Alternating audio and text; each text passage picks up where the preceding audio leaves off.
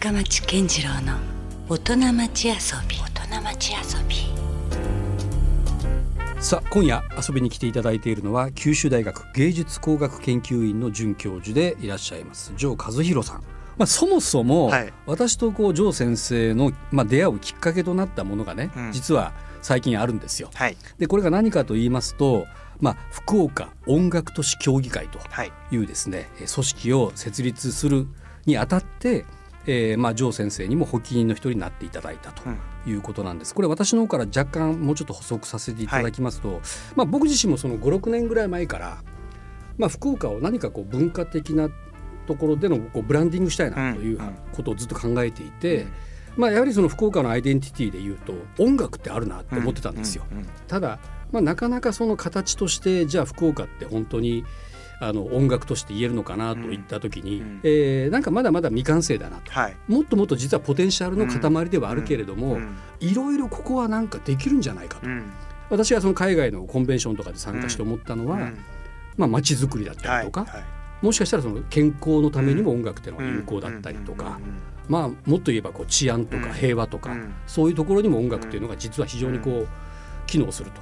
いうこともなんかもあったりするので、何かこうそういうイノベーティブにうん。この音楽をもっと福岡の街の中でなんかできないかなと思って、まあ、これをちょっとあの福岡市、まあ、はい三官学民という形でね、もう連携してもうみんなでちょっと総力戦でん。面白いことやりましょうよというところで城先生に出会ったんですよ。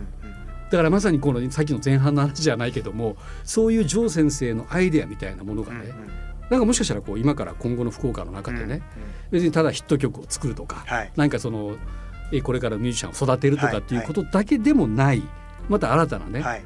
こうイノベーティブなことがはい。できないかなという、はい。なんかもう十分できそうな気がしてきましたね。今の前半の話をお伺いしてね。ということでね、はい。だからちょっと僕もあのジョーさんと出会ったところもあるので、うんちょっと面白いことしていきたいですよねこれね。そうですね。うん。なんかお話をその伺った時に、はい。まあ、最初市の方とかかなうん。連絡が来て、えっと大学のとかでいや僕でいいのかなってすごいこう不いやいや安だったんですよ。面白い先生が一人いましたっていう話を僕聞いてましたよ 最初に。でお話ししたら、うん。まあ、今言っていただいたような感じで、うん。なんていうのかな結構そのお堅い感じっていうよりも、うんあの現場の、はい、やっぱり福岡例えばサンセットとか、はい。すごいいいフェスもあるしありがとうございます。あまあ大好きですけど、はい。あの うん。えっと、まあ、そういうとこが主でなっているっていうので言うと、うん。まあ、さっきお話ししたワイカムのはい。話とかもうん。つながってくるだろうし、うんあとはやっぱり僕らその僕音響が専門って言いましたけど、日本の中で、その、こまあ、国立大学かな。うん。音楽が専門のところは音楽学っていろんなとこありますけどすけどね。音響が専門のうん、学科とかコースっていうのは僕らのとこしかないんですよ、ね。いや結果的にこれが実は福岡にしかない。ないないなんですよね。にもかかわらず、ん。あの釜石さんのおっしゃられはい。た福岡の音楽っていうのが、うん。ポテンシャルはあるのにもうんっていうのと同じようなとこで、うん。もうちょっと、やうん。っぱりで僕らあの街中大橋うん。にキャンパスもあるし、はい。なんかもうちょっと、うん。その大学の外の街とうん、いろいろと関わりたいなという気持ちはあって、そこのでまあ接点がね。大学でイベントやったりとか戻ってからいろいろとしてたりはしたんですけど、うん。なんかそういうところで、うん。えっとそれこそ学生の時とかはうん。不満だけをこうん。う言ってましたけど、はい。上の世代は分かってないみたいな、でも今もう言われる側にな そうですよね。な ってだんだんそうなってきますよ。年齢的にもね。なってた時に、うん。お前言ってたくせにお前何もしねえのかみたいな感じはうん。嫌だなって思って、うん。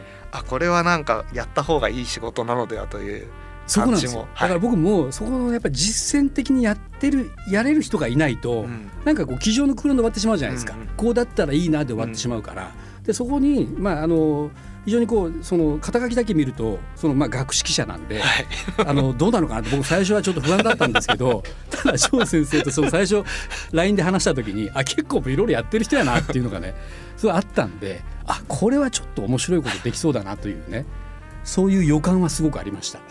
うん、なんかでも実際どうですか？こうそういうまあ白羽の矢が立ってしまったわけですよ、はい。もうジョーさんにもね、はいなんか例えばこう提案はいはい。したいことってあります、そうですね。あの、うん。多分最初の時にも少しお話しした気がするんですけどあの最初に伺ったのが、はい。えっと、新しい試みとしては市の、えっと、文化施設例えば市の美術館とか、はい。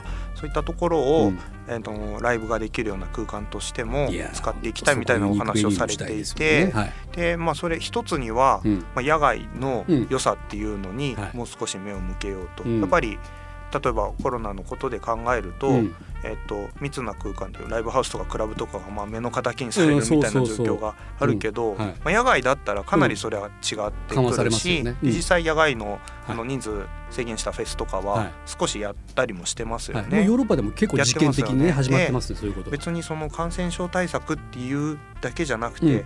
というかむしろ、まあ、うんそれを理由にして野外でうん。音を奏でるっていうことがうん。もっとうん。こう日常にはい。なってったらいいなというふうに思ったりしていて、で、うん。それはですね一昨年かな、うん。あの生まれて初めて、うん。それも学会だったんですけど、うん。ブラジルに行く機会があってまあ、ブラジルの音楽いろいろ好きでうん聞いたりはしてたんですけど、まあまあ、そこも音楽そうそれで音楽だっていう勝手に、うんまあ、そう思ってて、はい。って言ってっけど、まあ、実際にはどうなのかなって思って、うん。まあ、そのブラジル着いた最初の晩にご飯食べて、はい。でホテルに戻る道すがら、いうん。やなんか賑やかな音楽が聞こえるなって思ったら、交差点の、あのー片隅の、うん。なんなんだろう。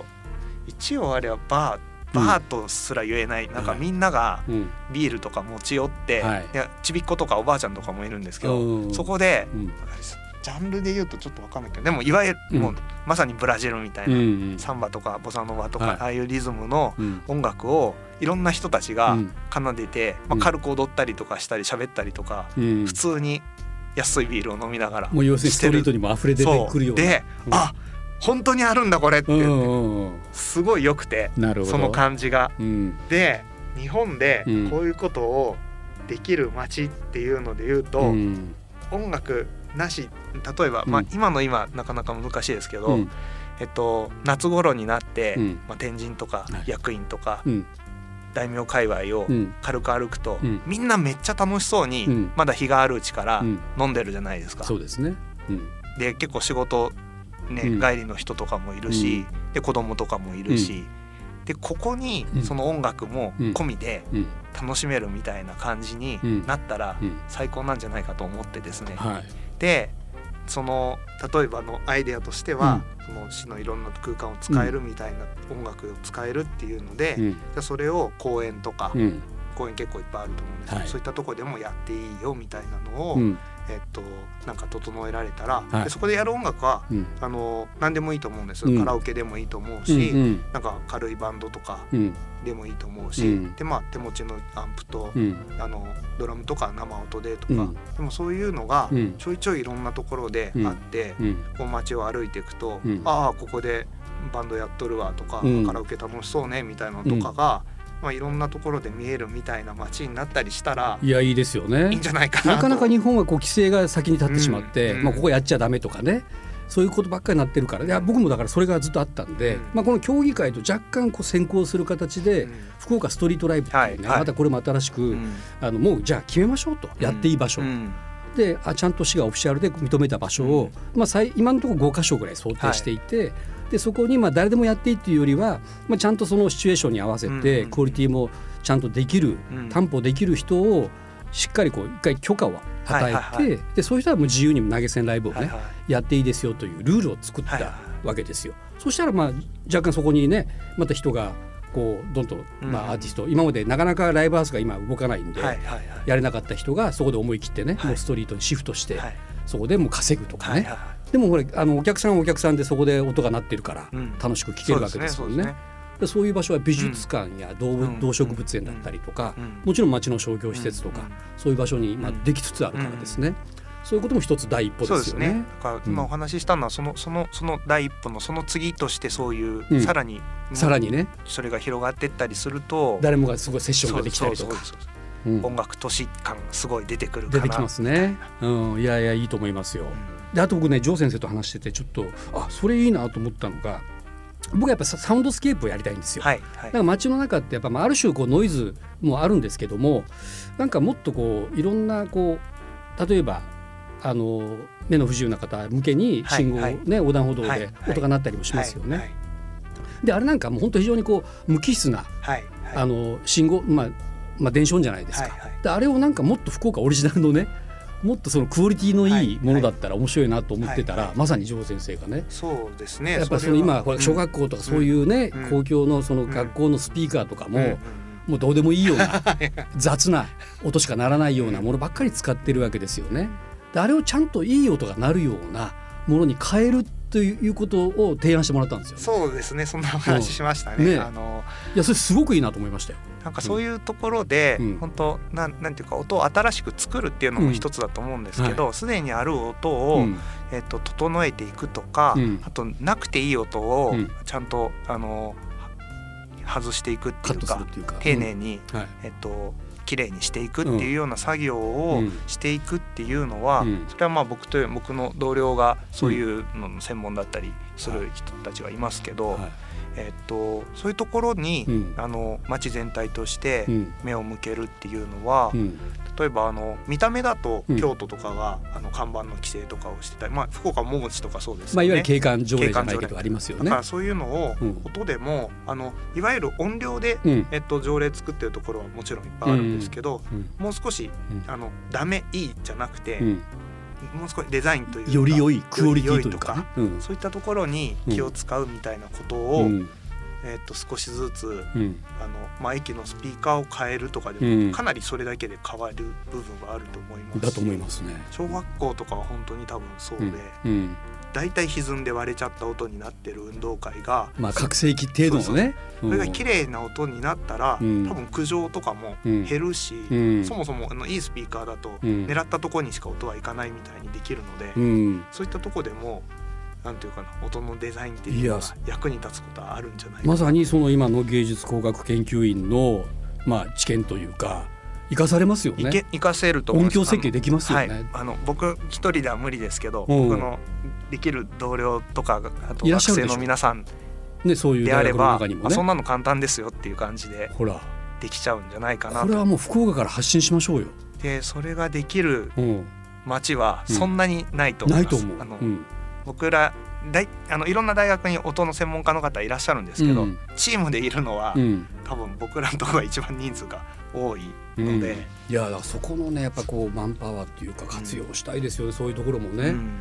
まあ、ままさにだからそういう意味でもう本当にただ単にこう音楽のフェスとかねイベントをやりましょうとかじゃない、まあ、いわゆる本当の意味でのこう音楽による街のこうインフラ作りだったりとかね、うんうんそんなことも全然できるなっていうそうね。ですね。うんだからこの競技会って実はあのおそらく全国どどこにもまだないと思うんですよ、うん。音楽に特化したような。ん。ん。だからまあ芸術文化振興はまあいろんな各行政でもやってますけど、まあ、ここをね音楽というのを一つテーマにしてやれるわけだから、ちょっとこれからね5年10年ぐらいでもっとそうですね。街変えたいですよね。変えたいし変わるといいですよね。ね。で、まあ、そこにやっぱり福岡いいなと思うのは、うん。その市の方とかがうん。すごいこう積極的そこに前のめりなとこありますよね。それはすごいなんていうかな力強い感じがするなと。うん。いや確かにそうですね、まあそういったところでぜひですね、まあ、今後皆さんにもご期待いただきたいなとうん。思うわけです。ということでまたじゃあ引き続きですね、はい、来週もはい。またゲストとしてお迎えしたいと思いますので、よろしくお願いします。よろしくお願いします。はいということで今はい回ゲスト、九州大学芸術工学研究院准教授城和弘さんでしたありがとうございました。Love FM Podcast. ラブ f m のホームページではポッドキャストを配信中スマートフォンやオーディオプレイヤーを使えばいつでもどこでもラブ f m が楽しめますラブ FM.co.jp にアクセスしてくださいね Love FM Podcast.